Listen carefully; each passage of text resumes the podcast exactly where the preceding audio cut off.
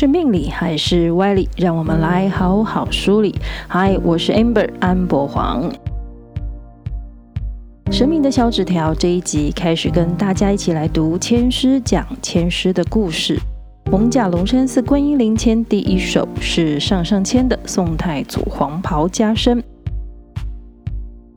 大家了解熟悉宋太祖是一个什么样的皇帝吗？黄袍加身又是什么典故呢？让我们来打开神明的小纸条吧。第一首诗是上上签，签题是宋太祖黄袍加身。这个签诗故事讲的就是有关于宋太祖登基成为北宋开国皇帝的事迹典故。宋太祖赵匡胤字元朗，有个小名香孩儿赵九重，父亲赵弘英，母亲杜氏，诞生于后唐明宗天成年间。出生地是在后唐的洛阳贾马营，也就是今日的河南省洛阳市一带。赵匡胤的父亲在后唐的军中呢，担任一名小军官。赵匡胤兄弟俩都是在洛阳的军中出生的。赵匡胤出生的时候呢，说是有特殊的异象，家里屋内充满了红光，而且整夜都可以闻到一股香气。这个情况呢，还持续了长达三天的时间。而刚出生还是婴儿的赵匡胤呢，据说身体是金色的啊，带有金光啊。长大后的他呢，开始学习骑马射箭，还曾经在驯服野马的时候呢，不在马的身上加鞍绳，结果不想被人控制的野马呢，狂奔冲上去了城门的斜坡道，赵匡胤硬生生的整个人撞上去城门的门楣，周围看到的人呢，都被吓了一大跳，想说这么用力的一撞，怕是脑壳都要撞碎了。结果从马背上掉下来的赵匡胤竟然爬起来了，然后呢，又跑着去追上。那匹野马还一把抓着马鬃，一跃就上了马背。诶，看来刚刚这么用力一撞，好像是没有伤到他什么了。另外呢，还有一个神迹传说，就是他小时候跟玩伴韩立坤呢在土屋里玩耍，结果屋外不知道哪里飞来了一大群的麻雀，叫个不停。赵匡胤跟韩立坤呢就跑出去想抓麻雀，结果这两个人才后脚离开土屋没一会儿，这土屋就瞬间的整个崩塌了。要是他们再慢一步，应该就是被埋在倒塌的土屋底下了。呃，就算不死，看来也得要去掉半条命啊。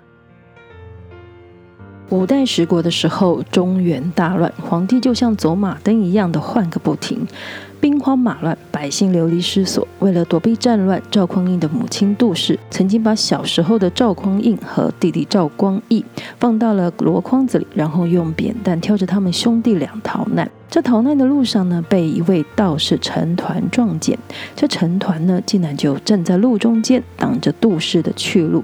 这位赵夫人心里想：什么事情呢？啊，就放下了担子，把一头一脸的汗水擦干后呢，有点怯生生地说：“请问仙师，啊，您这拦住我的去路是有什么事情吗？”陈团仔细看了箩筐中的两个男子好一会后呢，拱手跟这位赵夫人道喜地说：“恭喜夫人，贺喜夫人呐，夫人真是好福气，好福气呀，！”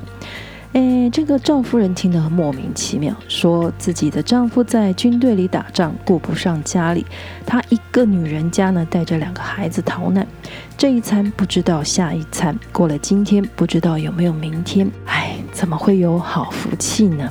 这回呢，陈团拿出一些银两塞到赵夫人的手里，交代好好抚养这两个孩子，然后呢，赵夫人就继续挑着儿子赶路去了。成团面对着路上来来往往的人群，突然吟了首诗：“莫道当今无真主，两个天子一担挑。”说完了呢，他也就头也不回地飘走了。大家都当他是个疯道士啊！世道之下，朝不保夕，谁还管谁是天子啊？不过呢，后来的历史告诉我们的是，这位赵夫人杜氏挑的两个儿子，大的是赵匡胤，也就是北宋开国皇帝；小儿子赵光义是继承哥哥皇位的宋太宗。而多年后，赵匡胤称帝，陈摶听到了消息，还大笑地说：“从此天下安定了。”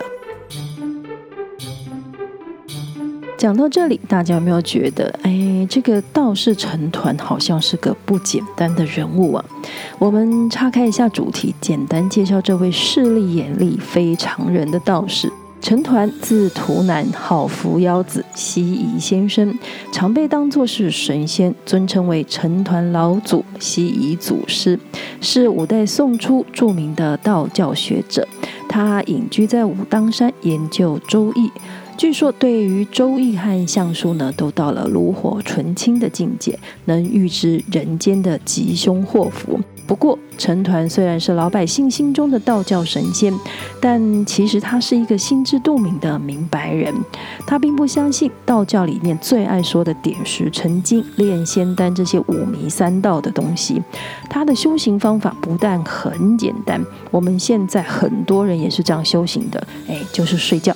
不过呢，这或许是跟他的体质体格有关，也可能是他长寿的原因之一。据文史学者的研究，这位西夷先生呢，享寿八十多岁，这在古时候呢，是已经很长寿的岁数了。好，回来我们宋太祖黄袍加身的签诗故事里，后汉的时候呢，赵匡胤在后汉影帝在位期间投奔了郭威。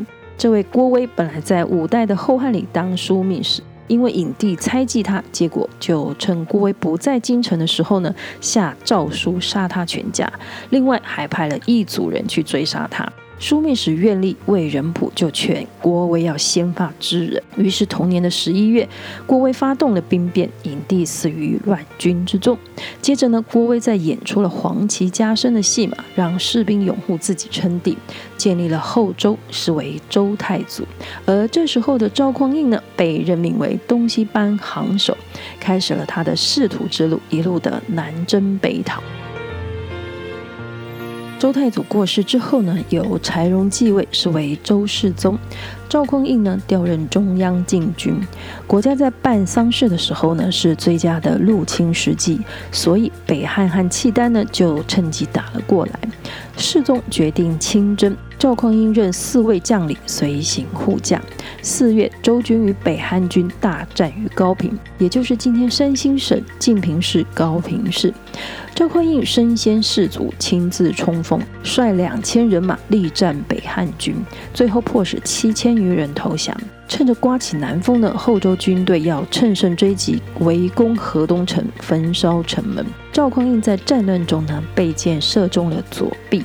高平之战后呢，世宗拔擢赵匡胤为殿前司都虞侯，并且命令赵匡胤要整顿禁军，太营除弱，更招募天下的壮士到京师设立殿前诸班，由赵匡胤选择精锐的将士担任。后周军队从这个时候开始独霸。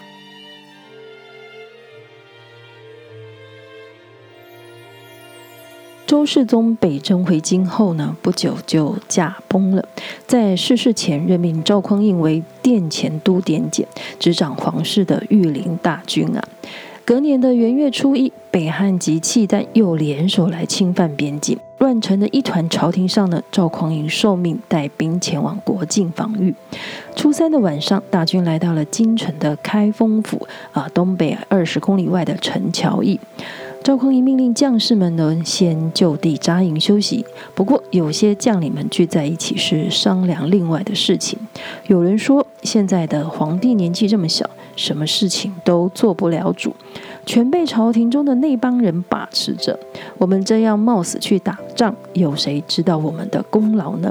不如我们支持赵都点检当皇帝吧，他才是有能力做主的人嘛。没多久呢，这消息就传遍了军营。赵匡胤的兄弟及亲信们眼见时机成熟，便将预先准备好的黄袍披在刚睡醒的赵匡胤身上，并且对他行帝王之礼。这时候的赵匡胤呢，很勉为其难地对部属们说：“各位为了自己的前程未来，强行要我做天子，如果愿意接受我的号令呢，那我责无旁贷的会做好我该做的事情；否则，我无法担当如此的重责大任。”现场所有的人当然就是立刻马上的宣誓效忠。于是呢，赵匡胤带着兵变的军队班师回朝。赵匡胤大军回师京城后，留下来守备的将领呢，过去也是赵匡胤的部属，其实早就把城门打开了。等大军进了都城，朝中的大臣们才知道，胆为时已晚，只有向他俯首称臣。后周恭帝禅位，赵匡胤登基，建国号宋，是为宋太祖。北宋和之后宋高宗建立的南宋，国祚合计长达三百一十九年，在中国古代朝代中延续的时间仅次于两汉。虽然这是一段叛变的历史，但是其实这么说，也就是所站的立场观点不一样。我们拉长了时间看，历史朝代里的更迭不就是如此吗？当没有能力及德性的人坐在上位，即使他是皇家血脉，也难保他容易坐得住、坐得稳、坐得久。我们听完了挂头故事，现在来看看千师的呼应。天开地辟结良缘，日积时良万事全。若得此签非小可，人行中正帝王宣。签诗开头的第一句就说了，这是一个改朝换代、重新开始的局面。看似水到渠成的局面呢，其实是很多前面的前面呢，各种机缘和当事人过去以来的各种作为所聚成的。这看似偶然的事件，其实在更早之前呢，已经在运行了。就是看当事者长期以来的作为是什么。只要到了天时地利等外在的客观因素俱全到位了，那么想成就之事呢，必能事半功倍。如果还有一些条件没有具足，那考验的就是当事者的耐心和耐力、坚持和坚定。我们刚刚讲的挂头故事里的宋太祖，也不是突然之间被披上黄袍，在那个时机点之前呢，过去的他也不是在树下纳凉，等着天上掉馅饼。而千诗的最后一句“人行中正帝王宣”，还是在劝说世人，不管是做人还是做事，不管是什么时候，都应该有守有为，勤奋努力。这样，当天时地利等外在的机缘到的时候呢，就只要顺势而为，便能有所作为了。这就是今天神明的小纸条的第一首千诗故事。呃，至于千诗里的圣意呢，我们在第二季的第四集已经有完整的介绍说明。签诗上的提示讯息呢也很清楚，所以呢我们就不多说了。唯一就是在前提下的解约呢，急速飞速，言来时值观音降，释报与君知，此签天开地辟之象，凡事大吉大利也。这是一段没有标点符号的文言文，大家可能一时之间呢没有读通啊，也不是太了解意思是什么。这个呢是这首签诗的摘要重点报报告。第一首签诗的解约呢，要跟抽到签诗的信众先重点报告的关键字句呢，就是天开。地辟，凡事大吉大利。人生是一种过程的体验和领悟，不要把它当做只有二选一的是非题，因为是个人的体悟和领悟，所以别人的答案呢，更不见得就是你的结果。这就是求签，虽然神明给我们一个吉凶的讯息，但只是提供一个事情发展的方向，是往好的地方去呢，还是要注意不要往不好的地方发展？神明小纸条里的签诗和挂头故事，是他想提醒大家人生。路上可能的经历，透过神明的小纸条，我们一起来想想，我们是不是一念无名生三系呢？很多时候，很多事情，我们一个念头导致了我们自己的行为，招来很多的事情和烦恼。境界为缘常六出，自己是不是又总是因为环境里的各种因素来左右自己而心生苦恼呢？神明的小纸条是神明慈悲回应我们在人生的提问，给我们人生历程的提示。往严重点说呢，有时候可能是警示，因为我们的偏差太厉害了。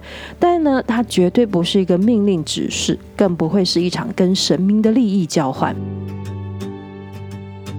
今天神明的小纸条签诗的故事就跟大家聊到这里了。我们还有后续很多签诗故事要跟大家分享。如果您觉得意犹未尽，请记得按下追踪或关注，节目更新呢就会马上通知大家。